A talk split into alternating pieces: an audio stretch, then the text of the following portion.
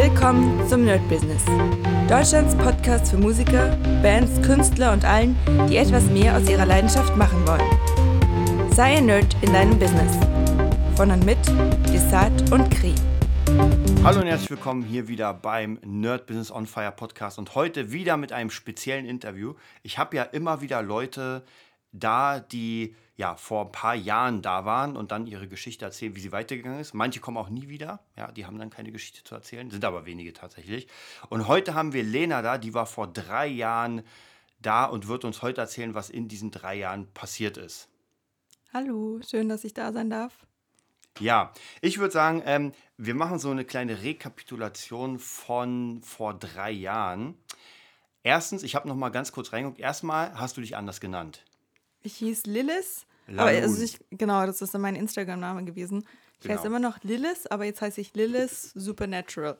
Genau, also die könnt ihr schon mal suchen, wenn ihr. Mit Unterstrich dazwischen. Genau, könnt ihr schon mal bei Instagram suchen. Ja, vor drei Jahren, wir versuchen noch mal zusammenzukriegen, was da so ein bisschen passiert. Ich weiß, du hast schon angefangen, Bodybuilding zu machen oder zu trainieren. Mhm, genau, trainiert habe ich schon, aber ich glaube, 2018 war das, oder? Mhm. Da habe ich noch keinen Wettkampf gemacht. Da habe ich zwar schon trainiert, ich glaube, das war das erste oder zweite Jahr Training. Ich glaube, das erste Jahr sogar noch. Und Wettkampf hatte ich dann erst Ende 2019. Also war noch im, in den Startlöchern. Genau. Ich würde sagen, wir gucken mal erstmal ganz kurz in die Zukunft oder in die Jetztzeit, was mhm. passiert ist. Und dann gehen wir nochmal zurück in die ja. Vergangenheit. Also, du kannst ja uns nochmal sagen, was du jetzt erreicht hast. Also, also erstmal vielleicht, wie, wie, was Wettkämpfe sind im Bodybuilding. Ja. Und dann, was für Platzierungen es gibt oder welche du gemacht hast. Also Bodybuilding ist ein bisschen anders, wie man das so vielleicht kennt von Boxen oder auch Fußball, wo es einfach diese eine Weltmeisterschaft gibt, sondern bei Bodybuilding gibt es viele Verbände und jeder Verband hat so praktisch eigentlich seine, seine Weltmeisterschaft und seine Wettkämpfe, seine deutsche Meisterschaft. Und ich bin eben 2019 zum ersten Mal gestartet bei der GNBF, so das ist ein Verband. Ähm, da habe ich zwei Jahre schon trainiert habe den 14, vierten Platz belegt, genau von 12 oder nee, 13 Mädels waren es. Also ich war zufrieden mhm. für meinen ersten Wettkampf. Und dann bin ich in dem Jahr auch noch bei einem anderen Verband gestartet, der heißt WABA. Alles so ein bisschen komische Namen. Äh, genau, der war in Italien, war auch eine Inter internationale Meisterschaft. Und da war ich tatsächlich Erste und auch noch Gesamtsiegerin. Also hat mich ziemlich gefreut. Danach habe ich zwei Jahre wieder aufgebaut. Also Aufbau heißt Muskelaufbau. In der Zeit habe ich keine Wettkämpfe gemacht und jetzt ist eben gerade jetzt wieder Wettkampfsaison. Bei der GNBF wurde ich Erste dieses Mal, wo ich letztes, also vor zwei Jahren Vierte wurde. Dann bin ich noch bei einem anderen Verband gestartet, der auch ziemlich groß ist. Da wurde ich Zweite. Und jetzt habe ich mich tatsächlich bei der GNBF noch qualifiziert für Las Vegas, also den Natural Mr. Olympia. Und da geht es dann am Montag los. Okay, also auf jeden Fall schon eine ganze Menge gemacht. Ähm, wie muss man sich das vorstellen? Weil, wenn du sagst, also wie viele starten denn da so? Ist es, sind das so sehr viele oder ist es doch immer eher auf wenige begrenzt? Meinst du jetzt äh, an dem Wettkampf genau. in meiner Klasse? Oder? Genau. Also ich bin Bikini-Klasse, habe ich glaube ich noch nicht gesagt. Bikini-Klasse ist so die unterste, meistens die unterste äh, Frauen-Bodybuilding-Klasse. Manchmal gibt es noch Sportmodel, was ein bisschen weniger ist, aber eigentlich ist so Bikini das Niedrigste, wo du anfangen kannst. Mhm. Und es kommt immer auf den Verband drauf an, wie groß der ist. Jetzt waren, glaube ich, in der Klasse bei dem letzten Wettkampf, wo ich Zweite wurde, ich weiß es nicht, ich glaube 14 oder so. Und bei dem anderen hm, 10, mhm. irgendwie sowas. Und dann gibt es aber auch noch, auch kommt auch wieder darauf an, wie groß der Verband ist. Manchmal gibt es wirklich nur eine einzelne Bikini-Klasse. Ähm, manchmal gibt es auch Bikini-Klassen, die nach Größen eingeteilt sind, also dann bis 1,63. Das mhm. bin dann ich, ich bin bei den Kleinen. dann bis 1,70 und dann noch bis 1,75. Und dann, wenn es mehrere Klassen gibt, dann gibt es auch noch immer ein Gesamtsiegerstechen. Also von jeder Klasse wird dann noch einer zum, Gesamt zum Gesamtsiegerstechen kommen und dann gibt es noch eine Overall-Winnerin. Gibt es da, gibt's da die Möglichkeit, sag ich mal, oder will man aufsteigen oder bleibt man in dem? Also zum Beispiel beim Boxen, wenn du mhm. Federgewicht bist, ist die ja. Wahrscheinlichkeit sehr gering, dass du jemals Schwergewicht sein wirst. Ja, das ist, äh, das, das hm, schwer zu sagen. Also ich folge ein paar Frauen auf Instagram, die erst Bikini-Klasse waren mhm. und dann in die nächst höhere gewechselt sind. Das ist meistens die Figurklasse, kommt auch wieder auf den Verband drauf an, wie die das nennen. Ähm, aber da ich Naturalathletin bin und der erste Verband, also natural heißt, dass ich keine Steroide nehme oder ähnliches. Und der erste Verband, also die GNBF, die ist auch wirklich nur für Naturalathleten ausgerichtet. Das heißt, da gibt es auch Drogentests. Und da ist es für mich theoretisch möglich, eine Klasse höher zu kommen, mhm. weil dann natürlich die Unterschiede zwischen den Klassen nicht so groß sind. Aber jetzt, ich sage mal in Anführungszeichen, bei einem normalen Verband, bei dem nicht auf Drogen getestet wird, ist es eigentlich fast unmöglich, würde ich sagen, ähm, als Frau in die Figurklasse zu kommen. Also Bikini-Klasse kann man natural machen, muss man nicht unbedingt, kann man, aber Figur, ich will jetzt da nicht lügen, vielleicht schaffen es ein paar, aber die meisten eher nicht. Mhm. Ja. Und dann kommt es natürlich auch noch auf deine Genetik an, auf deinen Knochenbau. Und ich würde schon eher sagen, weil ich schon eher schmal bin, so von Natur aus, dass für mich wahrscheinlich das bei der Bikini-Klasse bleiben wird, obwohl ich die Figurklasse schön finde. Mhm. Aber ich trainiere jetzt seit vier Jahren, wer weiß, vielleicht nochmal vier Jahre und dann kann ich doch eine höher. Mhm. Ja. Ähm, ist es denn, wie, wie kann man sich das vorstellen, wie viel Arbeit steckt denn in sowas drin? Oder kann da jeder einfach schnell mal fünf Wochen trainieren und auf die Bühne gehen und sagen, naja, jetzt bin ich halt da? Naja, kann man schon machen, aber ich glaube, es wird nicht so äh, gerne gesehen, wenn man einfach nach fünf, also theoretisch jetzt die, das waren offene Wettkämpfe mhm. erstmal, du musstest dich nicht qualifizieren. Theoretisch könnte da jeder mitmachen. Aber ich weiß nicht, ob man sich das geben will da auf die Bühne zu stehen, halbnackt und nicht trainiert zu sein.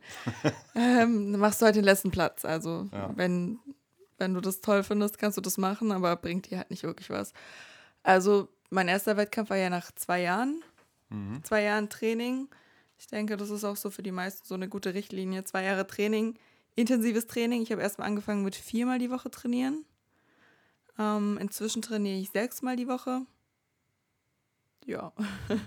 Und wie muss man sich das vorstellen, so an sich vom Training mit den äh, verschiedenen Phasen? Also umso mhm. näher man ja kommt, umso mhm. mehr muss man ja irgendwie trainieren und machen. Also wie hast du da irgendwie bestimmte Phasen, wo du sagst, naja, fünf Monate davor passiert das, dann zwei Monate das und die letzte Woche dann das? Also trainieren musst du nicht mehr davor, du musst eigentlich genau gleich viel trainieren, mhm. nur du musst eben weniger essen, damit du diesen gewissen Körperfettanteil hast, mhm. den, damit du eben die Muskeln gut präsentieren kannst auf der Bühne.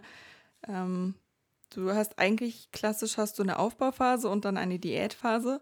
In der Aufbauphase versuchst du so viel Muskeln wie möglich aufzubauen, ist eben auch dementsprechend gut, damit de deine Muskeln wachsen können. Und dann, circa drei Monate vom Wettkampf, fange ich meistens an, fängst du an, weniger zu essen, also abzunehmen. Bei mir waren es tatsächlich dieses Jahr ziemlich viel wegen Corona, mhm. weil ich da ein bisschen Corona-Kilos zugenommen habe, waren es dieses Jahr tatsächlich sieben Kilo, mhm. was doch relativ viel ist. Eigentlich würde ich wie, ungern mehr als fünf Kilo immer ab, ähm, ab und zu nehmen. Ähm, dieses Jahr waren es sieben Kilo. Ähm, was wollte ich sagen? und dann die, die, nächste Phase, also praktisch. Ah, genau, genau. Bei mir ist dann die Diätphase circa drei Monate. Und da versuchst du dann eben auf deinen Körperfettanteil zu kommen. Bei Frauen kann man immer schwer sagen, weil es sieht auch bei jedem, jeder Körperfettanteil ein bisschen mhm. anders aus.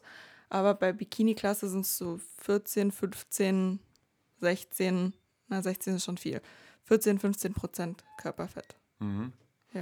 Und ähm, von der, also kann das jeder machen ohne irgendwie Vorwissen oder sollte man sich da schon anlesen, wie das am besten funktioniert? Sollte man sich man schon macht? anlesen, ja. Also entweder sollte man selber Bücher lesen, eine Ahnung von Biochemie haben, von Ernährung haben. Auch einfach, dass man das, also mir hilft es total, wenn ich einfach weiß, was genau in meinem Körper abläuft, mhm. damit ich das visualisieren kann und genau weiß, aha, ich mache jetzt Cardio, dann passiert genau das mit meinen Fettzellen, das Fett kommt ich stelle mir es einfach immer so bildlich vor, das Fett kommt raus und verbrennt. Stimmt ja auch sehr vereinfacht, aber ich muss mir das einfach gut vorstellen können. Mhm.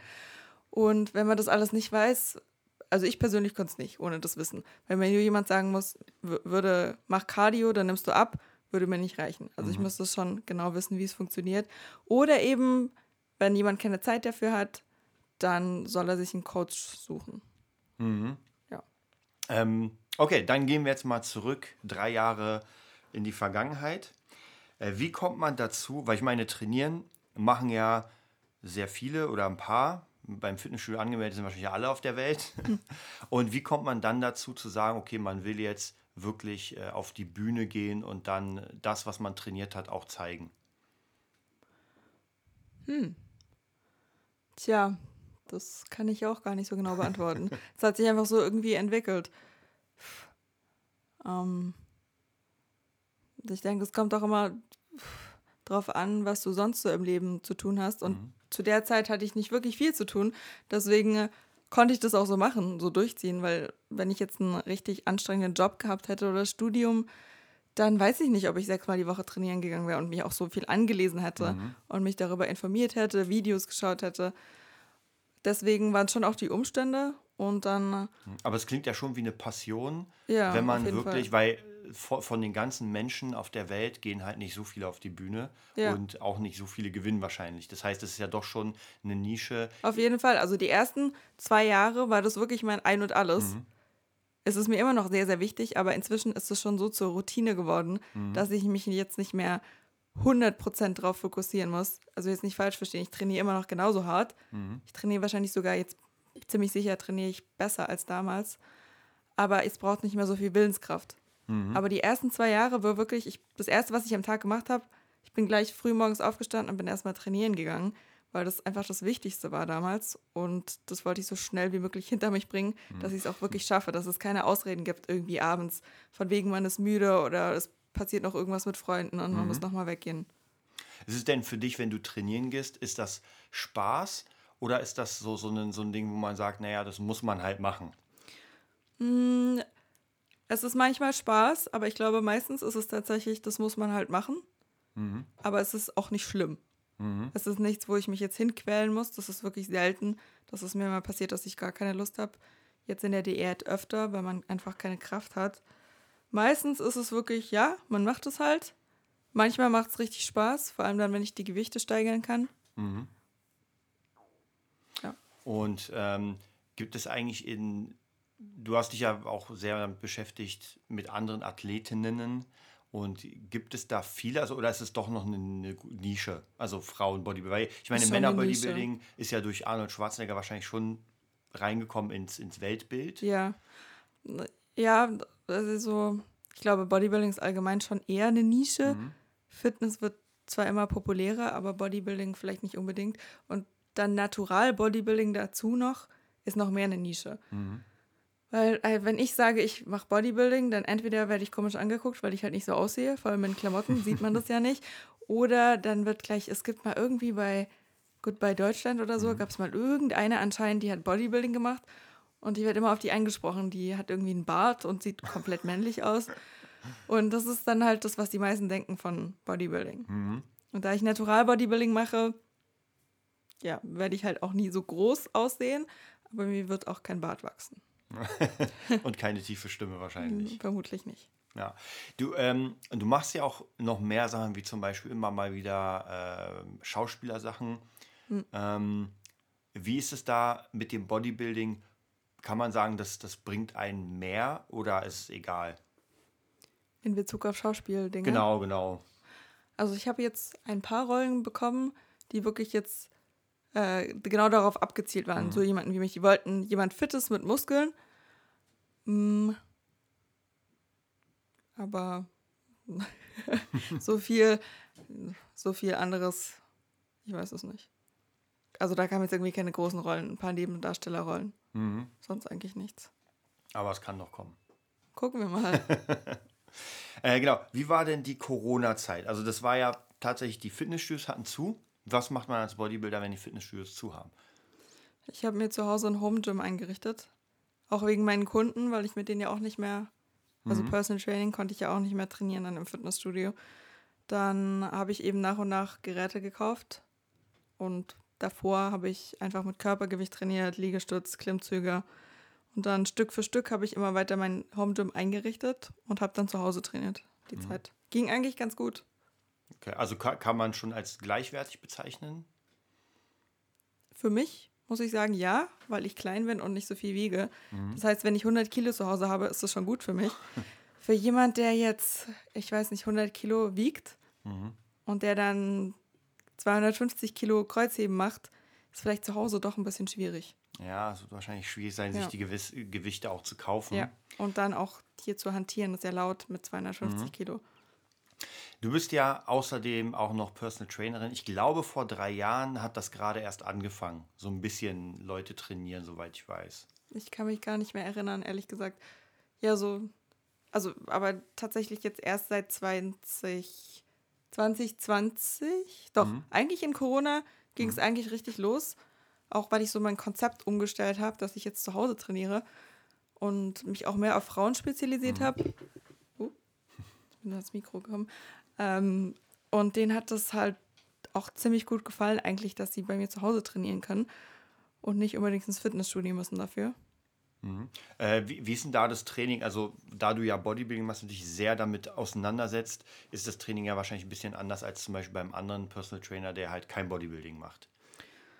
Ähm, ich denke schon. Also wenn ich Personal Trainer sehe, öfter mal im Fitnessstudio, dann teilweise machen die schon auch viele Übungen mit Gummibändern oder nur Körpergewicht, was ich auch teilweise mache, aber ich fokussiere mich schon, weil ich auch hauptsächlich eher junge, jüngere Kunden und Kundinnen habe und die wirklich gut aussehen wollen und eigentlich keinen Gesundheitssport machen möchten. Natürlich ist es trotzdem gesund, aber die sich eigentlich aufs Aussehen fokussieren möchten, dass ich mit denen eigentlich schon ähnlich trainiere, wie ich auch selbst trainiere, nur eben nicht ganz so oft und vielleicht nicht ganz so hart, weil sie möchten ja nicht unbedingt auf die Bühne, zum Beispiel, zumindest die meisten nicht.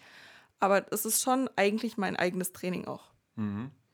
Es ist, ähm, ko kommt da immer mal wieder das Thema auf zum Bodybuilding? Also, weiß nicht, dass die Kunden dann halt Interesse haben daran, vielleicht auch auf die Bühne zu gehen? Oder gibt es keine, die irgendwie jetzt sagt, naja, ich will jetzt unbedingt auch. Doch, ich hatte schon zwei Kundinnen, die Interesse hatten, aber dann auch wieder aufgegeben haben. Also es ist halt schon, es ist nicht leicht, gerade wenn man noch studiert oder einen Job hat nebenher, der vielleicht viel Zeit in Anspruch nimmt, dann ist es schon keine leichte Aufgabe, sechsmal die Woche trainieren zu gehen. Und dann natürlich, wenn es anfängt vor dem Wettkampf, die drei Monate Diät sind dann halt nochmal sehr krass. Woher nimmt man da die Disziplin? Weil das hat ja schon wahrscheinlich wirklich sehr viel mit Disziplin zu tun. Ich kann mir nicht vorstellen, dass jemand, der keine Disziplin hat, das durchsteht. Also ich hatte eigentlich schon immer viel Disziplin. Das ist, pff, ich weiß nicht, jetzt zu sagen, das ist genetisch, ist vielleicht, damit kann man nichts anfangen. Ich glaube, teilweise ist es aber auch so, ähm, dass ich einfach den Vorteil habe, dass ich das habe. Ich glaube trotzdem, dass man sich auch antrainieren kann. Und das, wahrscheinlich braucht man es dann in diesem Sport. Also entweder man hat es oder man muss es, muss es sich antrainieren. Ich habe zum Beispiel in anderen, in anderen Dingen habe ich keine Disziplin. Aufräumen zum Beispiel. ähm, Aber du sagen auf jeden Fall, also für das, was du machst, Bodybuilding, braucht man Disziplin. auf jeden Fall. Anders geht's nicht. Okay. Und das, die muss es halt wichtig genug sein. Ja. Auch bei Abnehmen allgemein. Wenn es nicht wichtig genug ist, wenn der Schmerz nicht groß genug ist, dann wird man es nicht machen. Wenn man sich dann abends sagt, ach ja, mein Bauch ist ja gar nicht so schlimm, dann wird man sich eben wieder den Schokoriegel reinziehen. Wie ist denn das beim äh, Bodybuilding? Da muss man ja auch posen können. Also praktisch, man geht ja nicht auf die Bühne, dreht sich fünfmal und geht wieder, sondern wie übt man das? Also entweder hat man einen Coach, wie vorhin schon gesagt, der auch posen kann. Oder man sucht sich noch einen extra Posing-Coach. Oder man macht es so wie ich mit YouTube. Da muss man dann aber eben ähm, in Kauf nehmen, dass es die ersten Male nicht so ganz gut klappt. Bei mir hat es auch die erste, mein erstes Posing war überhaupt nicht gut. Hat trotzdem immerhin für den vierten Platz gereicht. Inzwischen ist es besser. Ich habe jetzt aber trotzdem nochmal die Videos und Fotos gesehen vom letzten Auftritt. Es sind mir immer noch Kleinigkeiten aufgefallen, die ich verbessern kann, was ich jetzt in Las Vegas noch versuchen werde. Auf jeden Fall. Ähm, äh, genau, Las Vegas. Äh, das ist ja praktisch das nächste Ding, weil du dich qualifiziert hast. Und wa was glaubst du, also wir werden ja wahrscheinlich dann auf, oder wir werden auf jeden Fall nochmal einen Podcast machen, der nicht die nächsten drei Jahre ist, sondern vielleicht relativ kurz nach Las Vegas, um nochmal so eine Art Update zu geben, was da passiert ist. Ähm, was, was sind so deine Hoffnungen, jetzt gar nicht auf die Platzierung, sondern allgemein? Das ist ja ein anderes Land. Also erstmal bin ich gespannt, wie da das Posing ist. Das wird nämlich auch nochmal, ich habe schon ein Video gesehen, die posen ein bisschen mhm. anders mhm. wieder. Also es ist wie so, jeder Verband hat wieder sein eigenes Posing.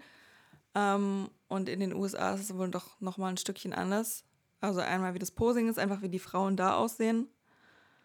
Ähm, wie die Schiedsrichter bewerten, was da wichtig ist. Vielleicht mhm. ist ja ein bisschen anders, wird der Fokus anders gelegt, keine Ahnung. Vielleicht ist Rücken wichtiger und Beine weniger oder andersrum. Ähm, und einfach mal Athleten kennenzulernen, wie die da so trainieren, wie die Fitnessstudios in den Staaten sind. Mhm. Ja. Also ein bisschen auch äh, Industriespionage. Auf jeden Fall.